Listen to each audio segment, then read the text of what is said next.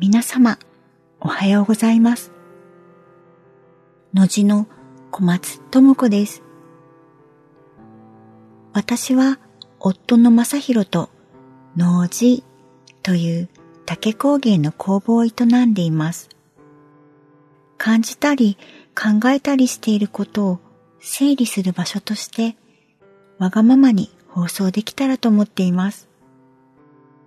しばらくはインスタグラムの投稿内容をもとに日記のような形になるかもしれませんが、お付き合いいただけますと嬉しいです。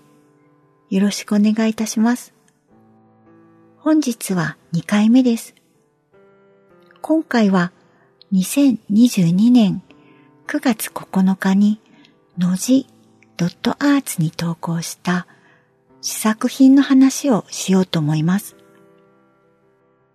1回目で仕事の合間って貴重ですよねというお話をしたのですが、私が1時間以上の仕事の合間にするのは花籠作りです。合間というか、正直結構時間を使っていて、夫に迷惑をかけています。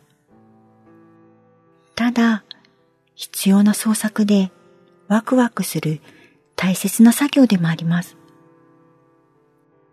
もともと空き時間の使い方が下手なのですが、誰かが喜んでくれるもの、仕事につながるもの、作っていて楽しいもの、という承認欲求の塊のような感情にピタッとはまったのが花籠でした。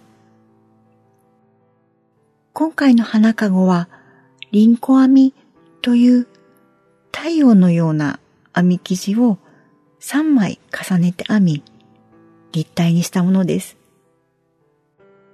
太陽とはあんまり言わないかもしれませんが、中心に丸い空間ができる変素です。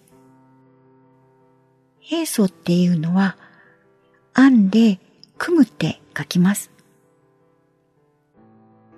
このカゴで予想外に苦戦したのが、庇護が見えにくかったことです。老眼だと思われます。夫はかなり前から老眼鏡を持っていて、30代の頃から持ってました。で細かい作業の時は時々かけるのですが、私はそこまで見えにくいことはありませんでした。